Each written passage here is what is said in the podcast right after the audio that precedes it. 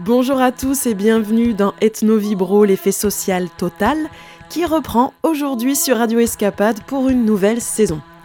Cette année, nous nous retrouverons mensuellement les troisièmes mardis du mois à 11h, puis le vendredi suivant à 15h30 sur les ondes de Radio Escapade et à votre guise sur le site radioescapade.org à la rubrique podcast ou encore sur le blog Ethno Vibro hébergé par Arte Radio aujourd'hui au programme de l'ethnologie, des artistes, de l'oralité, des histoires, de la musique, que de l'essentiel, bien sûr.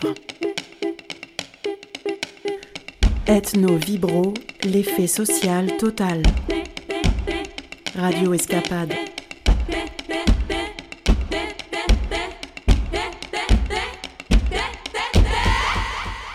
Ethno-Vibro, l'effet social total, c'est votre émission qui parle d'ethnologie pendant une petite heure sur Radio Escapade. Nous explorerons les sciences humaines et sociales, en particulier l'anthropologie sociale et culturelle, et cela de façon non académique. Nous partirons sur le terrain, rencontrerons des personnalités de la recherche, mais aussi des praticiens transdisciplinaires, des artistes, des agitateurs socioculturels, des penseurs, des électrons libres, etc. Nous vous proposerons des interviews, des chroniques, des lectures, des surprises et de la musique aussi. Le propos d'Ethno Vibro est simple. Qu'est-ce que la culture? Comment la fabrique-t-on? Comment en héritons-nous? Comment la transformons-nous? Que raconte cette fabrique culturelle des mondes passés, présents et futurs? Quelles spécificités trouve-t-on ailleurs et ici? Et quels points communs entre les cultures humaines? Quels universaux de l'humanité retrouvons-nous au fil des recherches et des observations? Comment donc faisons-nous humanité et comment tentons-nous de rester humains? Vous voyez, c'est relativement simple comme question. Le regard d'Ethno Vibro, c'est un regard à la fois neuf, cru, politique et poétique qui s'adresse à tous et bien entendu aux amateurs d'ethnologie, aux curieux et à toute personne désireuse de développer un esprit critique à l'égard de sa propre société. L'effet social total qu'Ethno-Vibro souhaite générer, c'est une humble participation à la décolonisation de nos esprits, de façon tantôt douce, tantôt bousculée. Pour cela, c'est une équipe de vibrettes qui vous accompagnera toute l'année, certaines fidèles, comme Gaëla, notre présidente du bistrot des ethnologues, ou encore Annette, notre spécialiste de littérature amérindienne, mais aussi de nouvelles vibrettes surprises que vous découvrirez au fur et à mesure de l'année. Et puis bien sûr, moi-même, Anaïs, je serai votre animatrice et interlocutrice si vous souhaitez nous contacter. Pour cela, nous avons un Facebook Ethnovibro, mais vous pouvez aussi laisser un message à Radio Escapade au 09 72 38 11 29 ou sur le courriel contact@radioescapade.org.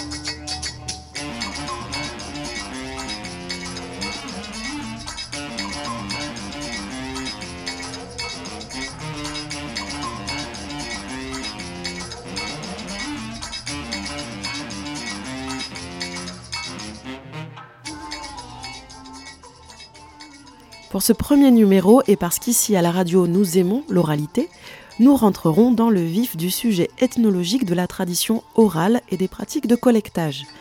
Je me suis rendue une nouvelle fois à Saint-Jean-du-Gard pour les rencontres de Maison Rouge, le musée des vallées Cévenols, au sujet duquel nous avions déjà réalisé une émission en juin dernier. Une émission que vous pouvez d'ailleurs réécouter en podcast. Nous avons découvert le musée à l'époque avec sa conservatrice adjointe et aussi l'exposition temporaire sur la tradition orale qui est toujours en place jusqu'au 7 novembre prochain. Cette exposition, réalisée par Marion Lyonnais et intitulée Conter, chanter, raconter la tradition orale en Cévennes, a donné naissance à un catalogue richement fourni par ses auteurs ethnologues Jean-Noël Pellen, Nicole Coulon et Pierre Laurence. Les rencontres de Maison Rouge ont lieu tous les deux ans et le musée a décidé cette année de les articuler pour l'occasion au thème de la tradition orale et sur les cadres nouveaux de sa transmission. De nombreux intervenants ont enrichi le propos du colloque, dont trois artistes, acteurs de cette transmission. Avec Ethno Vibro, nous avons choisi de consacrer notre première émission de l'année au chant et au conte auprès de ces trois artistes, Maud Herrera, François Dumont et Malika Verlaguet. Nous entendrons des extraits du spectacle qu'ils ont présenté à Maison Rouge le vendredi 15 octobre 2021 et une entrevue avec eux spécialement pour Ethno Vibro. Nous leur demanderons quelle relation entretiennent-ils avec la tradition orale, quelle place donnent-ils au collectage dans leur pratique artistique et qu'est-ce que l'ethnologie peut bien apporter à la création.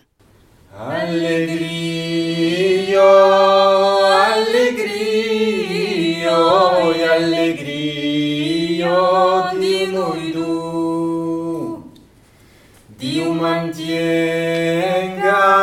questo taulo e un meste della maisu e tabelas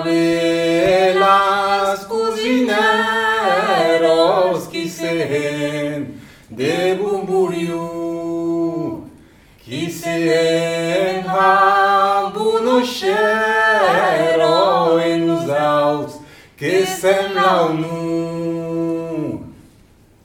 Ce que j'aimerais vous demander, c'est euh, la place des collectages dans votre métier d'artiste. Comment ça, euh, ça a commencé euh, Quelles rencontres euh, vous avez eues avec euh, ces matériaux Alors moi, j'ai quelle place ça a eu? Euh, Les premiers collectages que j'ai entendus, c'était ma mère qui écoutait ça, la larme à l'œil, et moi, je trouvais ça hyper pénible. Je trouvais que c'était des... trucs de vieux, mais chantés par des encore plus vieux que les vieux qui écoutaient ça. Et, euh, ça, me semblait assez terrible. Je, trouvais qu'ils chantaient faux, euh, qu'ils avaient la voix chevrotante, ça n'allait pas quoi, du tout. Donc je trouvais ça assez, un peu repoussoir quoi. Et, euh, et après, euh, longtemps après, euh, euh, m'étant moi-même euh, euh, replongé dans tout, tout ce monde musical, euh, je me suis rendu compte que c'était des trésors. euh, et, et voilà. Et donc j'ai tout, euh, tout basculé dans ma, dans ma perception entre temps. Et donc euh, après, euh, après, ça a été euh, même presque euh, à préférer écouter les collectages que les versions des artistes vivants. bon, il y a des exceptions quand même, mais. Et- mais oui, quand même, souvent il y, a ce- il y a cette histoire de. euh, euh, quand il y a une chanson qui me plaît vraiment, de temps en temps j'aime bien retourner au collectage. Parce que le collectage est aussi suffisamment brut. Euh, on sent qu'il y a le potentiel de 1000 versions, alors qu'une version super travaillée, léchée et tout ça, ben voilà, la chanson elle est là et tu peux faire une reprise comme celle d'un groupe, mais. Mais. Voilà, tu vas pas. euh, voilà. Euh, moi, je savais pas du tout ce que c'était qu'un collectage avant très très tard. euh. En fait, la première fois que j'ai écouté un collectage, je pense que c'était, j'étais en études au DUMI à Toulouse et ils nous ont embarqué avec Pascal Comon et ils nous ont fait, avaient fait écouter. euh, je me souviens que c'était un, père et sa fille qui chantent. C'était, je crois, un collectage de Bigorre. Ils chantaient euh, un truc hyper beau. Adieu, adieu la belle Margoto, tu ne vas se perdre ton servido.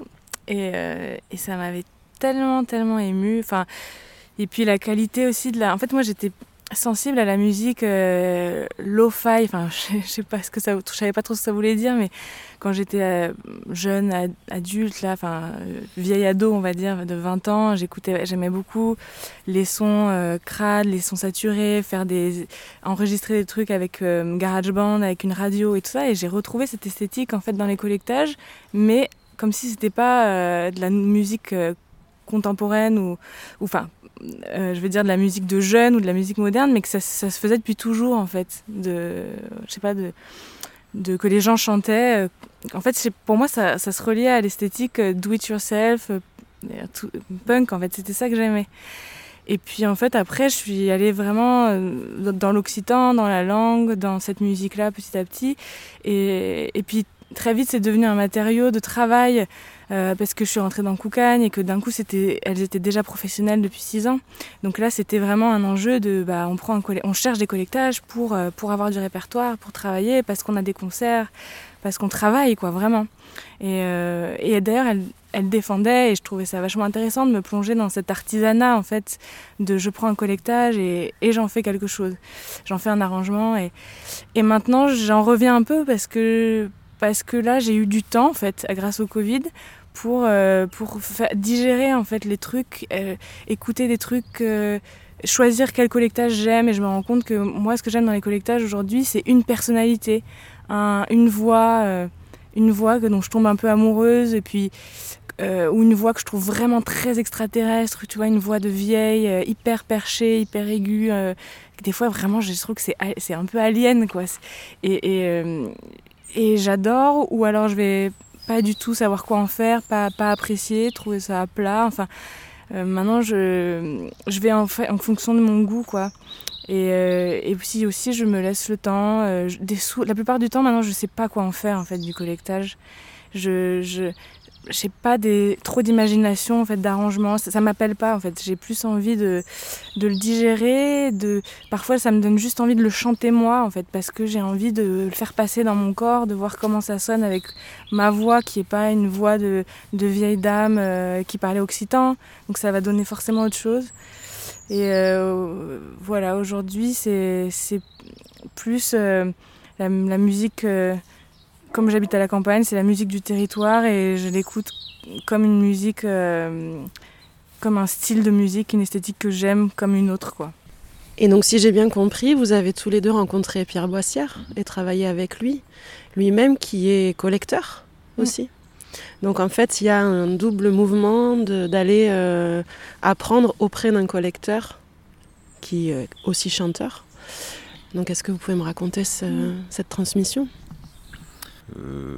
Mon Pierre, je l'ai connu, j'étais gamin, c'était un proche de la famille, euh, je le voyais à l'école occitane d'été, euh, c'était un peu, euh, ouais, tu, vois, un adulte, euh, quelqu'un de la génération au-dessus que je côtoyais et, que je voyais assez souvent. Et donc pour moi, c'était, j'ai mis longtemps à, mesurer son boulot, son impact, tout ça.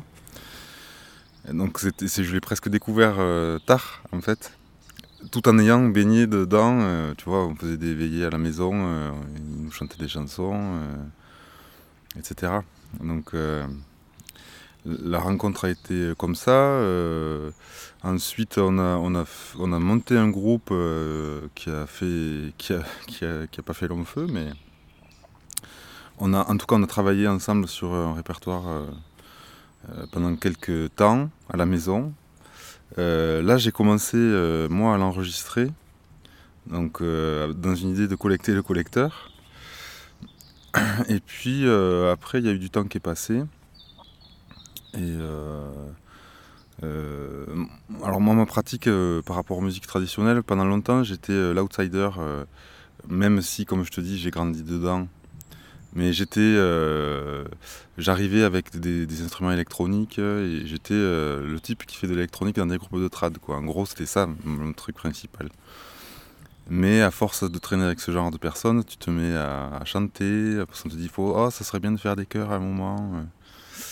Et puis, euh, et puis, et puis, et puis, ça, te prend quoi. Donc, euh, euh, je me fais fabriquer un tambouret à cordes, euh, je le fous dans mon synthé modulaire, je commence à chanter. Euh, et, mm, bon voilà. Et après, euh, par un hasard de circonstances, un, malentendu qui a été une grande chance. Donc un copain commun à Xavier Vidal, qui, qui, fait de la musique expérimentale, avec qui je faisais de la musique expérimentale, donc François Bessac me dit Ah, euh, tu connais Xavier Vidal? Je dis Oui, ça fait plein de fois qu'on m'en parle, mais non, je le connais pas. Eh bien, il paraît qu'il cherche des gens pour faire de la musique expérimentale, il n'en trouve pas. Ah bon, mais super, ça m'intéresse. Et je vais le voir. En fait, il n'était pas du tout intéressé par ça, Xavier. Mais il avait dû dire ça pour faire plaisir à François, je sais pas. Et dans la discussion, il me parle du DEM Trad à Toulouse. Et, en fait, je me dis, mais, mais en fait, j'ai envie de faire ça. Bah, tu pourrais rentrer en chant. Et alors là, du coup, je suis retourné voir Pierre. Je dis, mais là, parce qu'entre temps, j'avais fait des stages de chant avec lui, tu vois, de temps en temps comme ça, mais. Mais là, on est, parti sur un truc. Il me dit, écoute, je te. Je vais. Euh, si tu es d'accord, on, va, euh, va s'apprendre euh, ensemble à ce que tu chantes, quoi, tu vois, un truc comme ça. Et en même temps, on, avait, on était sur le chantier d'enregistrer son, second album. Donc après, ça, ouais, il y a eu une espèce de de compagnonnage et de. Bon, c'était, c'est devenu mon maître à chanter, quoi. Sant Joan feu-lo ben gran, Sant Martí feu-lo dormir,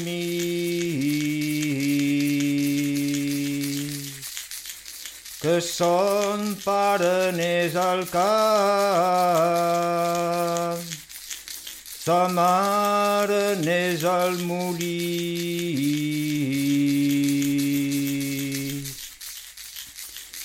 Feu-li, feu-li les sopetes, sopetes amb un tupí. Feu-li, feu-li les sopetes, sopetes amb un tupí.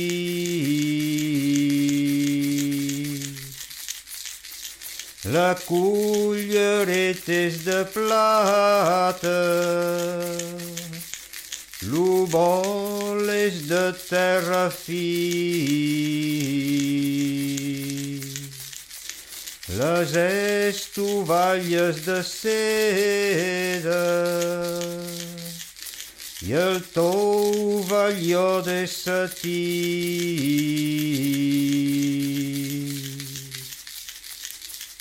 Feu-li, feu-li les sopetes, sopetes amb un tupí.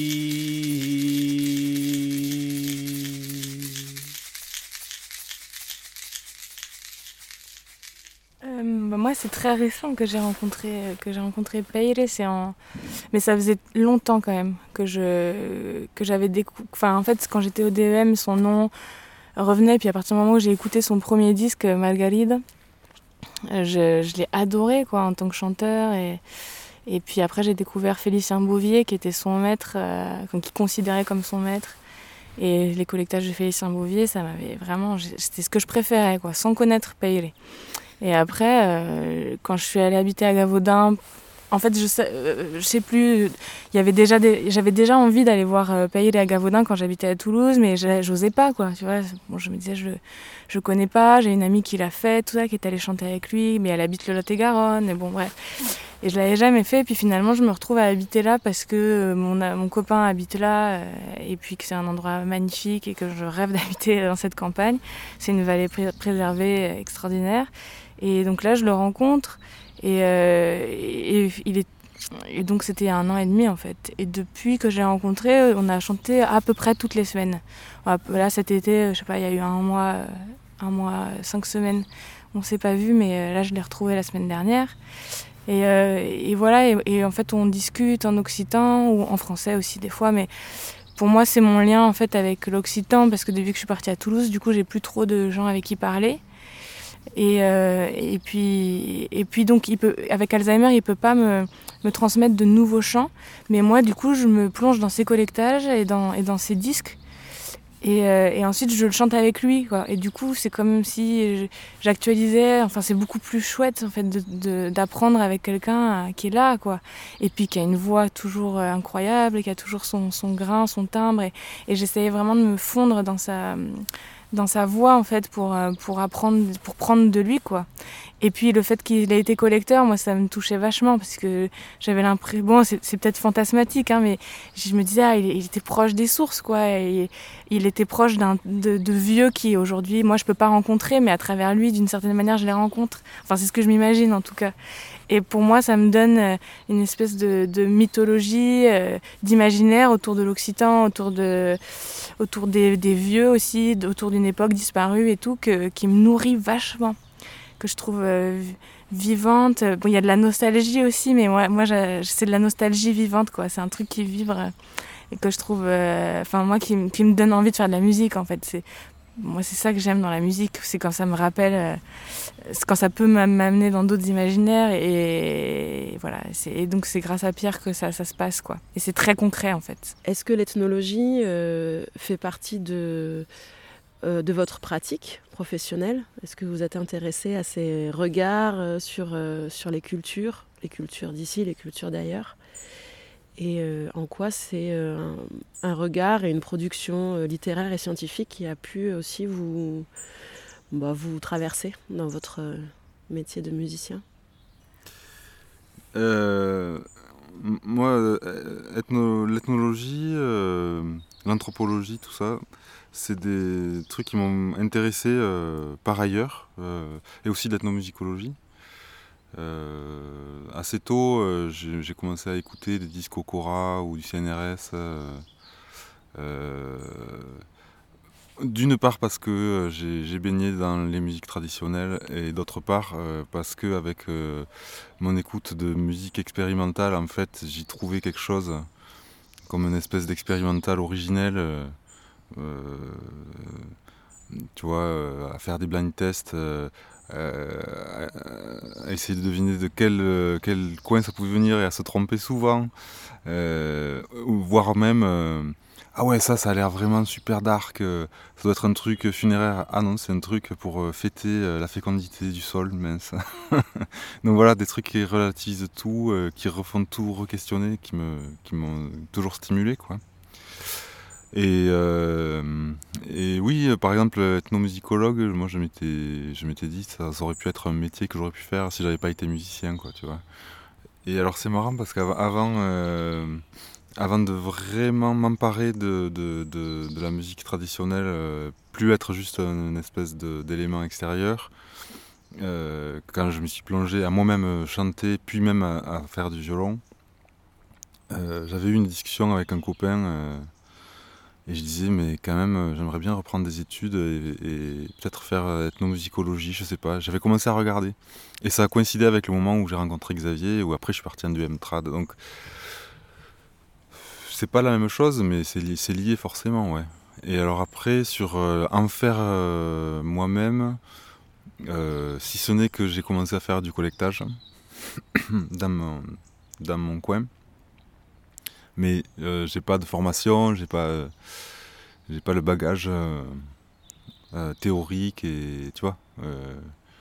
c'est un peu comme, je, serais plutôt dans la lignée des collecteurs qui ont, ça leur a pris comme ça et ils sont partis avec leurs deux chevaux au fin fond du Lot, quoi. Bon, mais voilà. Moi, c'est un peu plus compliqué. Ça me semblait compliqué de répondre parce que j'ai un souvenir de. En fait, à la fac, j'étais en littérature comparée et à un moment, j'avais pris un cours d'ethnomusicologie et j'avais détesté, mais alors à un point, euh, ça m'avait révulsé. Et je sais, en fait, à cette époque, euh, j'étais vachement. Euh, c'était en 2010, par là, peut-être un peu plus, et 2011. Et j'étais vachement dans des questions de post-colonial et tout, féministe, machin. Et du coup, de voir cette dame bien propre sur elle me parler des, des chants de femmes au Maghreb d'une manière très lointaine ou alors de, chants de gitans. Euh, et j'avais l'impression, enfin, à cette époque-là, euh, qui, je sais pas, comme si c'était euh, un objet très loin et qu'on regarde un peu avec fascination. Enfin bon, bref, tout ce qu'on peut critiquer sur certaines, certains pans de l'ethnologie ou quoi, mais en fait en fait, je pense que je suis pas rentrée dedans tout de suite, quoi. Je sais pas, j'ai eu un, rejet premier parce que, je sais pas, c'était peut-être l'université, j'étais rebelle à la con un peu. Et après, petit à petit, je, ça, c'est... Enfin, on va dire qu'aujourd'hui, euh, pour moi, c'est, je lis pas tellement de de, choses universitaires. En fait, j'ai un peu de mal à. Je sais pas, tu vois, Lévi-Strauss, ça, j'ai du mal à lire, ça m'intéresse. Mais euh, par exemple, il y avait un livre qui m'avait marqué, mais euh, tu vois, ça m'est tombé des mains, c'est quand même trop, trop intello, mais c'est Quelque chose se passe, un, un livre euh, sur la musique iranienne et sur la transmission de la musique là-bas. Et moi, en fait, ce qui m'intéresse, c'est j'aime bien connaître voilà les, comment se transmettait la musique euh, comment comment euh, enfin les champs de travail comment ça voilà les champs de labour par exemple euh, oui oui non c'est vrai que j'ai lu quand même là-dessus par exemple. Et oui ça m'a ça m'a aidé de savoir de comprendre que que en fait ils, chantaient par exemple les laboureurs au moment où ils sont libres ou un moment où en fait ils sont pas ils chantent pas quand il y a des racines quand il y a des cailloux quand c'est compliqué. Ils chantent dans des moments de liberté à des moments du travail enfin voilà, des, des, des, trucs concrets. En fait, ça permet quand même d'avoir euh, des représentations très concrètes de ce, qui, de, ce qui, de ce qui se faisait, de ce qui était. Et, euh, et, et ça, ça, ça, me, ça me plaît beaucoup. Ouais. Kanyumena kanyumena castel de castel de bilo, que me fa, que me fa. Me me l'aste, a tabús, quiero tabús, quiero news, quiero tabús. Sabesselo y gustavi lala, sabesselo y gustavi, ya vio no biel, yo el cantú, ya vio no biel, yo el cantú. Sabesseme gaitavo lala, sabesseme gaitavo, cerco por aquí, trovo un bastú, cerco por aquí, trovo un bastú. Sabesseme tu stavo lala, sabesseme tu stavo, de rat, de rat, che set. Belio belio, belio belio, te te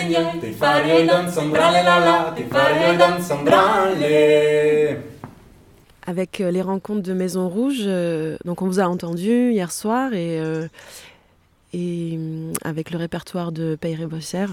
Mais je me demandais quelle relation, quelle rencontre vous avez eue avec les, les collectages Sevenol de Jean-Noël Pellen et Nicole Coulon? moi, ce répertoire, je le connaissais très peu. pour parler vraiment du répertoire des collectages des sources, quoi. Je, je connaissais pas d'ailleurs.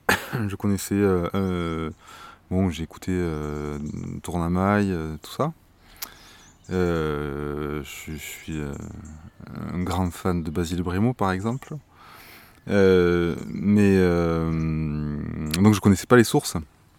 Et là, on a eu, on a eu droit au catalogue de l'exposition qui est superbe.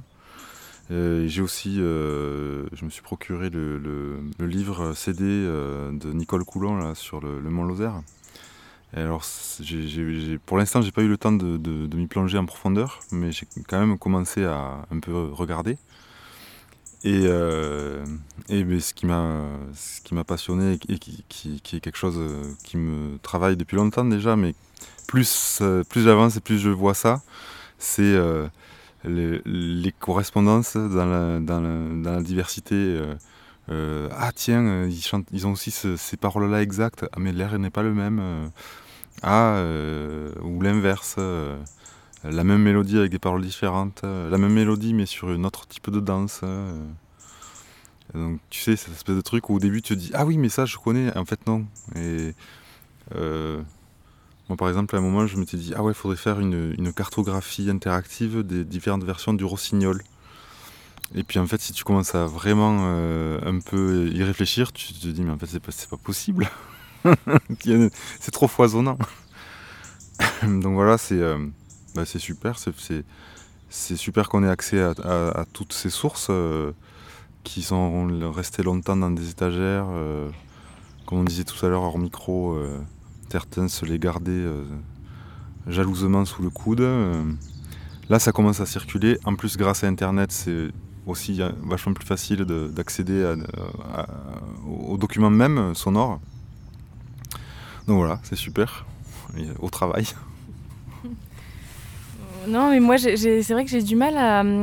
Quand, quand, je connais pas du tout le territoire et le paysage et l'endroit, et que je suis vraiment les Cévennes, tu vois, je connais pas du tout le Mont Lozère, ça ne me dit absolument rien. et ben j'ai du mal à me plonger dedans, sauf quand il y a une personne que j'aime, euh, avec qui que je connais, avec qui je parle, comme Jean-Noël par exemple, euh, qui m'avait fait découvrir euh, des, plusieurs versions de, de qui sont qui sont pas des collectages de musique, mais qui sont comme des des poèmes complètement surréalistes qui m'avaient vraiment, vraiment. J'avais adoré la, poésie qu'il y a dedans parce que c'est assez brut, brutal et en même temps très beau. Et euh, c'est euh, Hay un fraire escaramuchet per eritace m'ha donat une ciblette. Une ciblette espace un escritori, paradis espace purgatori, purgatori espace paradis, une lebre espace une perdris, une perdris espace une lebre et tout, et tout à coup. Et, euh, et, voilà, et ça j'avais eu envie de, voilà, de, le, de, le, d'en faire quelque chose ou rien, mais j'avais eu envie de l'apprendre, tu vois. Et euh, donc il y a des échanges, mais pour moi, ça passe vraiment par les, par les gens que je rencontre. Et euh, c'est pas un objet d'étude abstrait, sinon j'arrive pas à m'y intéresser. Mais c'est vraiment très riche. Et puis Jean-Noël a été collecteur lui-même. Et puis quand il raconte les vieux, voilà, qu'il avait rencontrés, qui aujourd'hui sont morts, aussi, voilà, il a tout un, il a 40 ans de, de, de travail derrière lui là-dessus. Et, et du coup, c'est très riche. Et on est, on est content d'être ici. Et, l'expo, elle permet d'accéder à tout ça euh, plus facilement et avec, à travers des objets aussi. Et ça, ça rend les choses aussi très vivantes.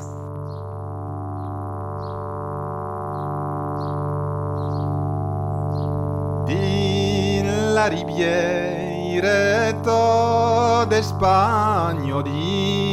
la d'Espagna. hi ha tres molí viran d'amor. Hi ha tres molís viran d'amor. Son tre garzú de l'alimargo, son tre garzú de l'alimargo. tus tres la volum per amor, tus tres la volum per amor. se dijon de l'un o l'autre, so se dijon de l'un o l'autre, la barbière au cou. lauren la barbiero cumo lauren son ediget belu pustuine son ediget belu pustuine e usabi becu mo lauren Eu sabive como laurei Me farai fa un musetto Me farai fa un musetto Tutto feito d'ore d'arzen Tutto feito dore darzen cadomati davanti a porto cadomati davanti a porto. Ianirei sueta luz bonso Ianirei sueta luz bonso lo bunsu bello barbiero. La lo bunsu bello barbiero.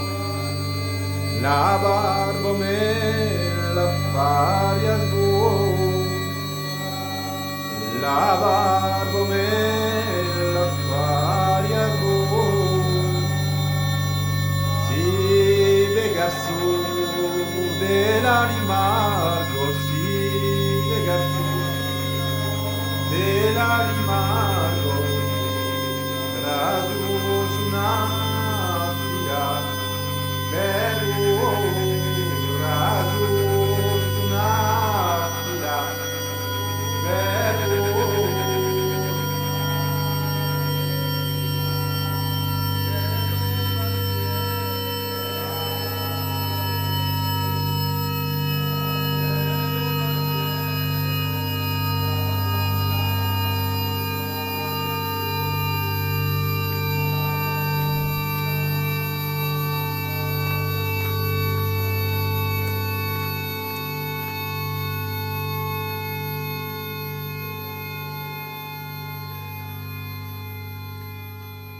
Moi, j'ai rencontré le conte. Euh, je l'ai rencontré à Montpellier. J'étais dans des ateliers de théâtre amateurs à la fac de sciences. Et parmi le petit panel d'ateliers, il y avait un atelier conte. Je faisais du théâtre, je faisais du clown et puis j'ai aussi fait du conte à ce moment-là quand j'étais étudiante. Et, euh, et j'ai découvert le, le, conte comme un peu une discipline artistique. Et puis tout de suite, on est allé compter euh, dans des, dans des cafés, dans des lieux euh, dédiés au, enfin pas forcément dédiés au conte d'ailleurs, mais, mais où j'ai pu aussi rencontrer le public à travers le conte. Et, et je me suis aperçue à ce moment-là euh, qu'il y avait un, un milieu du conte, un réseau du conte que j'ignorais totalement parce que j'ai je n'ai pas connu des veillées quand j'étais petite, ni même des, jamais été à des spectacles de contes. Voilà, c'est donc c'est à la vingtaine que j'ai découvert qu'il y avait du conte en tant que, que, discipline à part entière. Quelle est la place de la, de la tradition orale dans ton approche du conte?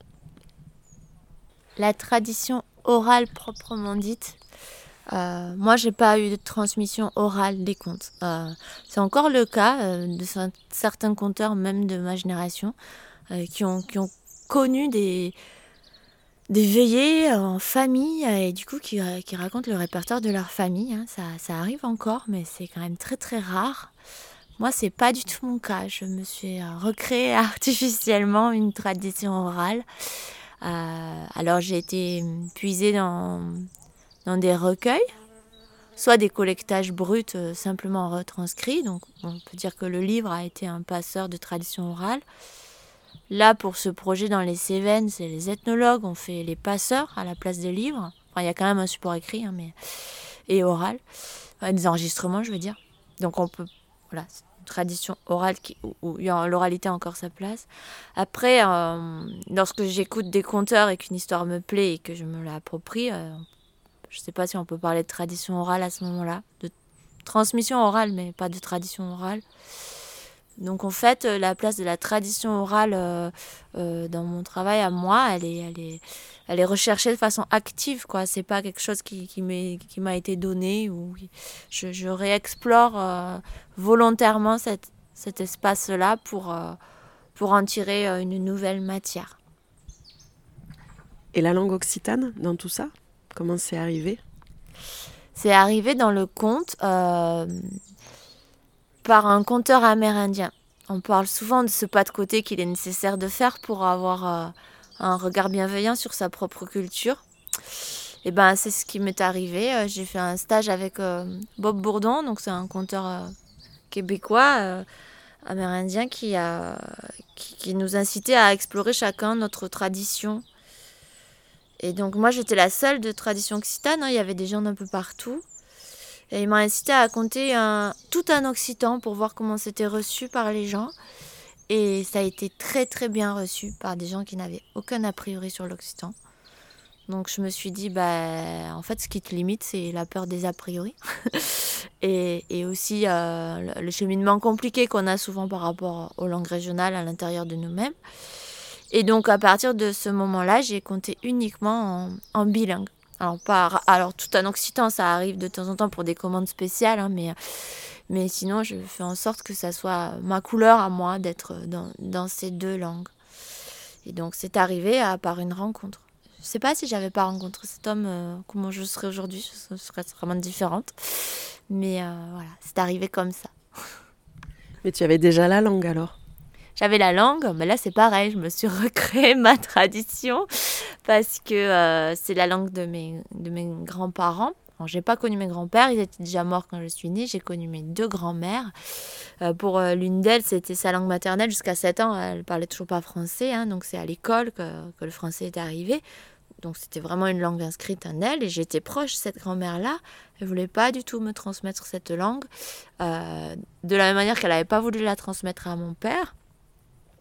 Euh, sauf que moi, je suis allée à la fac de lettres. Je faisais des études de lettres et langues. Et parmi les langues, il y avait l'occitan. Que j'ai vraiment par hasard, hein, parce que la prof m'a alpagué sur le campus en me disant viens faire de l'occitan.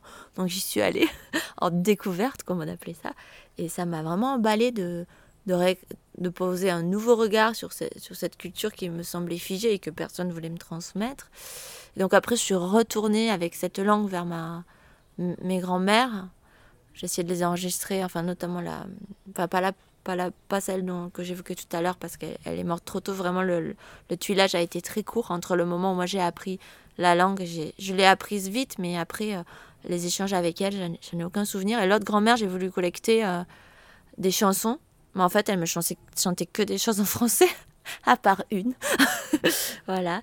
Euh, donc, je, j'y suis retournée. Voilà, ce que j'ai appris en Montpellier à la fac, c'était euh, voilà, un occitan langue d'Ossien. Après, j'ai essayé de retrouver des traits de prononciation du rouerga, qui est, qui est ma, voilà, ma, région d'origine, euh, avec des, des, R plus roulés, des, des S plus chuintés. Euh, voilà, donc la langue, pareil, ça a été un apprentissage intellectuel en fait. Mais euh, que j'ai essayé de refaire passer par mon corps.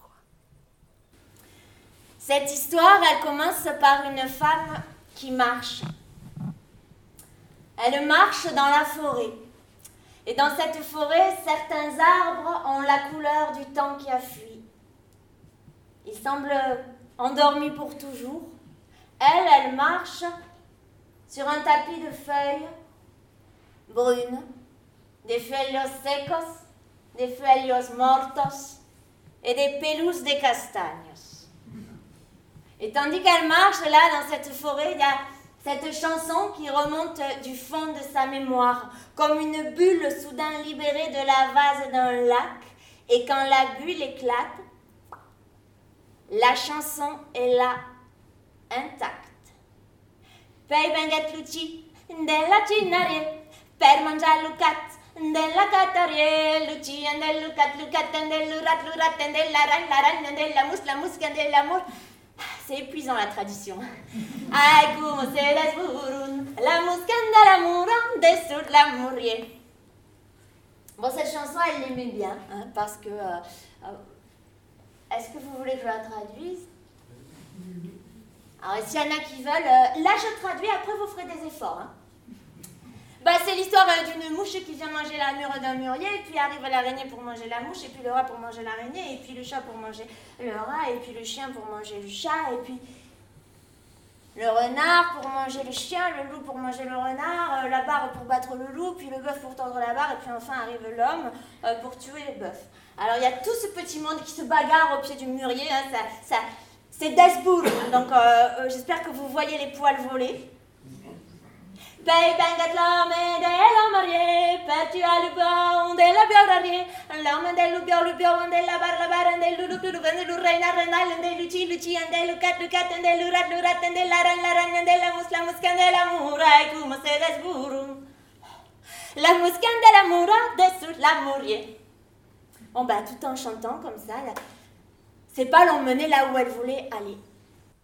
Alors, est-ce que tu peux euh, nous parler de ce spectacle que tu as présenté donc à Maison Rouge euh, ce week-end? Alors, ce spectacle, il s'appelle L'envol, conte populaire des Cévennes au Mont-Lozère. Et donc, j'ai été contactée l'hiver dernier par euh, Jean-Noël Pellin, qui est un ethnologue qui a beaucoup collecté les, les contes sur les Cévennes et le Mont-Lozère. Euh, il a aussi travaillé en partenariat avec euh, Nicole Coulon et Pierre Laurence, euh, que j'ai rencontré aussi pour cette occasion. Et donc, ces personnes-là m'ont transmis le document qui, compile toute leur collecte. Donc moi, je me suis plongée dans cette matière, d'abord à l'écrire en lisant quoi, le, le catalogue.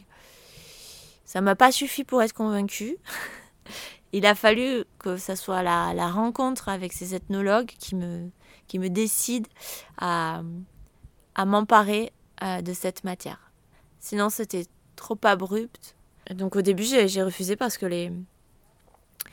il y avait trop de contes qui étaient trop éloignés de moi, dans leurs valeurs, leur, leur esthétique, leurs motifs. Euh, les contes facétieux avec les, curés, les rapports hommes-femmes, je ne voyais pas du tout comment je pouvais embarquer les gens dans ces univers-là. Du coup, c'est pas ces contes-là que j'ai choisis. C'est des contes merveilleux, des contes d'animaux, des contes euh, facétieux, mais avec euh, des, séries de, personnages qu'on appelle les niais. Des choses plus simples à, à partager aujourd'hui. Euh, Qu'est-ce que je vais faire de tout le panel du répertoire que je me sens pas de raconter Je ne sais pas encore. je, verrai plus tard. en tout cas, là, il y a déjà 1h10 de contes. Et, euh, et, et, pour. Euh, donc, j'ai sélectionné 6-7 contes. Également des, des, proverbes, des petites chansons. Parce que tout ça va ensemble dans la tradition orale.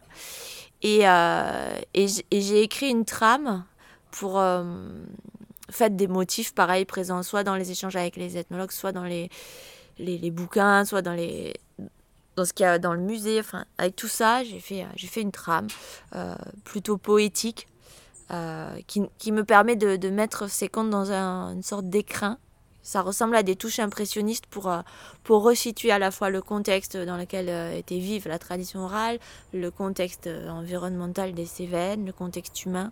Voilà, ça me permet d'évoquer les Cévennes et le Mont Lozère à ma manière. Hein. Un autre conteur aurait fait complètement différemment. Et, et donc ce spectacle, c'est ça, c'est une grande histoire qui englobe plein de contes. Et les contes, hein, donc la trame, je me suis accordé plein de liberté, mais les contes, dans la forme, je suis restée très proche de, la, de ce qui avait été collecté. Et euh, notamment pour l'occitan, j'ai repris des, des, des, extraits en fait. Euh, C'était pas d'habitude je travaille pas comme ça. D'habitude je, je prends quand une histoire me plaît, je la déshabille, je garde uniquement le squelette la trame quoi, le canevas et je la et je la réinterprète à ma manière avec c'est moi qui donne cher avec mes mots et et, ma langue. Mais là j'ai pas fait ça. Là j'ai je me suis ce que d'habitude je ne fais pas parce que ça se fait pas hein, de, copier. là, j'ai là pour un peu raviver euh, cette mémoire et lui et redonner de la de la de la dignité à ce qui a ce qui a été en fait oublié, écrasé, tout ce qu'on veut. Bah voilà, j'ai dit bon bah les contes, je, je, je, je, reste au plus proche de ce qui a été dit, même si j'ai épuré, même si voilà, il y a quand même ma patte, hein, c'est pas pas du par cœur du tout, mais je me suis je, voilà, je suis restée fidèle, j'ai pas changé les motifs. J'ai, je... Et du coup, en restant proche du collectage, je me suis aperçue qu'il y avait des gens dans le public qui comprenaient des choses que moi je comprenais même pas. Euh, parce que rien que si je garde la fin telle qu'elle, telle qu'elle elle a été collectée d'un conte, eh bien, euh, elle ouvre sur une dimension que les gens comprennent parce qu'ils sont sévenols et moi pas forcément. Ah oui, parce que je suis pas sévenol en plus. Alors on m'a demandé de m'occuper de ce répertoire des Cévennes et Mont-Lozère, mais moi je, suis en lisière, hein, je suis en Aveyron, donc euh, je suis aussi un témoin un peu extérieur de tout ça. Elle a eu envie de s'asseoir près de cet arbre, alors elle a elle a enlevé les pelouses des castagnes. Je vous conseille de le faire avant de vous asseoir au pied d'un châtaignier. Puis là, adossée au châtaignier, elle s'est sentie bien. Il y avait un petit air frais qui lui caressait le nez. Ben, elle a cabéqué. Elle s'est endormie.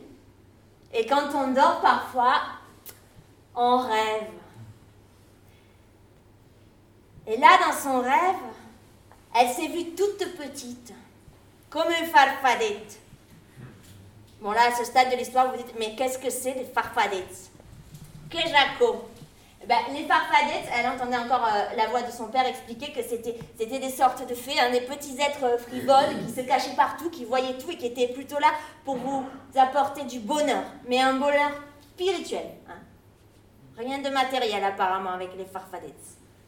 Donc là, dans son rêve, elle s'est vue toute pitchounette comme une farfadette et elle a escaladé le tronc du châtaignier en, se faufilant dans les replis rugueux de l'écorce. Elle est arrivée au bord d'une trauque. Et si vous m'avez bien suivi, ce trou, ça correspond à la fenêtre de la maison des farfadettes.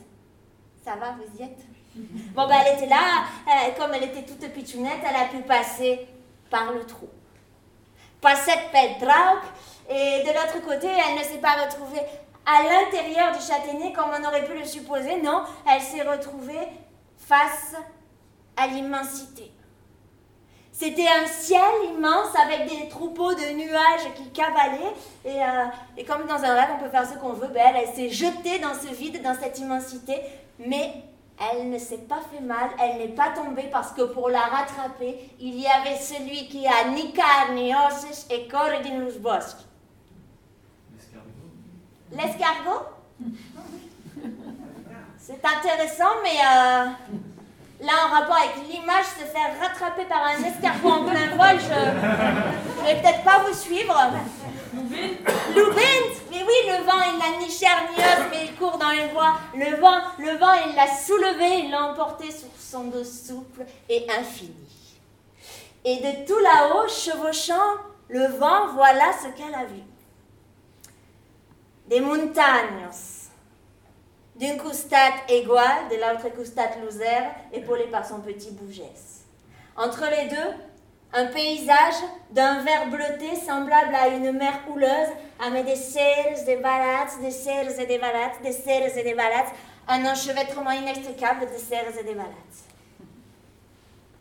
Et au beau milieu, creusant chacun son sillon comme pour irriguer le monde, il y avait les gardons qui couraient jusqu'à la plaine. Tout là-haut, au loin, elle pouvait deviner des, pierres qui essayaient de toucher le ciel, et puis des rivières tutélaires qui prenaient naissance sous les blocs de granit. Et quand on descendait, la pierre euh, prenait d'autres teintes, elle devenait dans des tons gris, bleu, roux. Et puis tout en bas, là-bas, il y avait, du calcaire abreuvé de soleil. Qu'est-ce que ce, collectage, cette expérience Sévenol euh, a transformé chez toi dans ta vision du monde et du conte? Alors, je ne m'y attendais pas. Mais dans ma vision du monde, je, pense que j'ai vraiment pris euh, conscience que de la même manière euh, que les Européens et leur modèle euh, capitaliste, hein, pour faire court, c'est un peu réducteur, mais avaient écrasé plein de civilisations qui me semblaient fascinantes, euh, et bien en fait sur la civilisation euh, traditionnelle euh, rurale sévenole enfin ça serait pareil en Aveyron mais et en fait ce, ce déni qu'il y a eu de de la valeur de ces gens et de leur langue et de leur culture je, crois que dans la façon dont Jean-Noël Pellin m'a transmis tout ça c'est ressorti alors que je m'attendais pas forcément à ça je cherchais le sens des contes, tout ça. Mais en fait, euh, en, vrai, ce qui m'a le plus euh, secoué, c'est, cette colonisation euh, de, des esprits en mettant en avant le progrès, mais un progrès vers une civilisation industrielle et capitaliste. Et, et, et je crois que ça, ça, ça m'a. J'ai vraiment mesuré à quel point on avait méprisé. Enfin, on, à quel point ces gens avaient été méprisés. Et, et aussi euh, sur euh, le regard qu'on peut poser aussi sur une civilisation euh, rurale dans un milieu où parfois c'est hostile. Et en fait, Jean-Noël, il a beaucoup insisté sur le, le fait que quand la tradition orale était vive, les, les, les gens n'avaient, n'avaient que ça. Et en même temps, ça, pour eux, c'était une vie pleine et entière. Il n'y avait pas cette recherche de l'ailleurs qu'on a tout le temps. Enfin, que j'ai aussi. Euh, et, et, et, cet aspect euh, équilibre, euh, le lien fort entre les hommes et la, et la, et la terre, le, et, et, puis cette, cette, cette, culture en fait qui est rustique là, qui se forgeait tout autour de ça et qui avait sa cohérence et qui et, et, et, et, ouais, je pense que j'ai reconsidéré beaucoup de choses. Et, et que du coup, j'ai envie de. J'ai envie de. Ah, je sais pas si le mot est juste, mais de, de rendre hommage à, à, ces gens en fait qui ont été méprisés. Et, et de dire que c'était pas. Ça avait. Enfin, comment dire Ça avait euh, vraiment euh, du sens à ce moment-là. Et après, euh, les choses, elles se sont explosées, quoi. Et, et je suis pas certaine que cette explosion soit une bonne chose. Donc, si on peut retirer quelques fils de là pour, euh, pour nous se sentir bien avec euh, bah, notre histoire, notre, notre ancrage, et eh ben, pourquoi ne pas le faire? Ma dernière question euh, concerne l'ethnologie. Oui. Euh, qu'est-ce que c'est pour toi l'ethnologie dans ton parcours? Comment tu te représentes cette discipline? Est-ce que c'est quelque chose que tu as déjà fait, qui te traverse aussi dans ta pratique? Non, je pense que j'ai une idée euh, un peu vague de l'ethnologie. Euh, alors, j'ai des amis ethnologues et, c'est vraiment très très vaste. Donc je, oui, j'ai, je pense dans ma tête j'ai des clichés de l'ethnologue qui va étudier tel ou tel peuple ou de, ouais, de la personne qui rend compte de, ce que peut être une culture, une tradition. Euh, et, euh, et, après, en fait, moi, je côtoie surtout des ethnologues qui travaillent sur la tradition orale. Donc, j'ai cette vision parcellaire de l'ethnologie. Et, pour moi, ça reste un peu mystérieux t'avouerai. Euh, qu'est-ce qu'ils font? Comment ça se fait qu'on puisse plancher toute sa vie sur ces sujets-là? C'est euh, génial en fait d'être dans le, le, sensible, le détail, le, ouais, cette position à la fois d'observateur, euh, de personne qui qui analyse, qui comprend, qui décortique et qui essaie de d'expliquer aux autres. Mais en fait, en fait, je ne sais pas grand-chose de l'ethnologie. J'ai l'impression que c'est des hommes qui s'observent entre eux pour euh, mieux se comprendre, observer euh, l'ailleurs pour euh, comprendre le ici et maintenant, ou inversement, observer ce qu'on a là juste sous le nez pour le relier à l'universel. J'ai l'impression que c'est un peu de cet ordre-là, mais je... Et, des fois, je découvre en échangeant avec des gens des sujets tellement spécifiques. C'est, très drôle en fait. De... Ouais, je... Je, ça m'intrigue, ça m'attire. Et j'imagine que c'est vertigineux quand on met le nez là-dedans, quoi. Toutes les lectures qu'il doit y avoir, tous les, bah, tous les gens rencontrés. Enfin, c'est voilà, pour moi c'est un flou l'ethnologie, mais c'est un flou attirant, c'est un flou sympathique. C'est-à-dire quand on m'a dit tu vas travailler avec des ethnologues, euh, j'ai dit oui tout de suite sans trop savoir ce que j'allais faire avec les ethnologues parce qu'il y a une espèce d'image d'épinal d'ethnologue qui est, qui hyper sympa, ouvert sur le monde, passionnant. Il y a toujours des choses à te raconter. c'est le pendant du conteur mais dans la réalité quoi. c'est ça. Pai.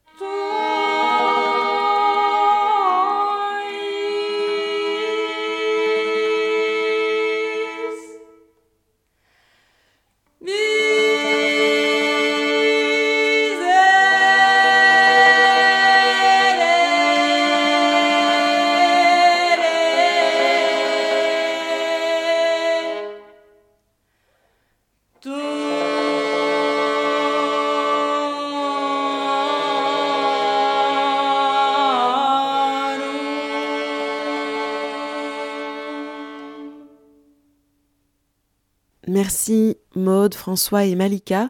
Je vous invite à visiter dans un premier temps le site internet du label Sirventes, une scope artistique composée entre autres de groupes que vous connaissez comme La Malcoiffée, Du Bartas ou encore Djebaletti. Sur leur site donc, vous pourrez retrouver toutes les informations sur Malika Verlaguet, conteuse, et les dates de tous ces spectacles, dont celui sur les Cévennes appelé L'Envol.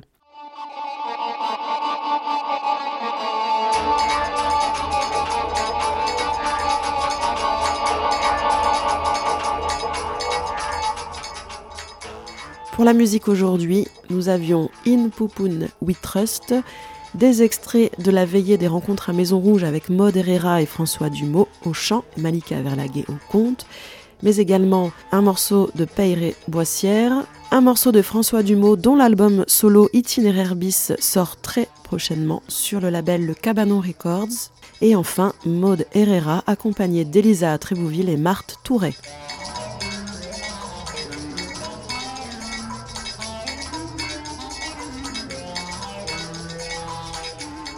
Ethnovibro, c'est fini pour aujourd'hui, mais l'année ne fait que commencer pour nous. Vous pourrez réécouter cette émission vendredi prochain à 15h30 sur Radio Escapade et à votre guise en podcast sur le site de la radio ou sur le blog Ethnovibro d'Arte Radio. Rendez-vous le mois prochain, donc le troisième mercredi du mois. Et en attendant, bonne vibrette à toutes.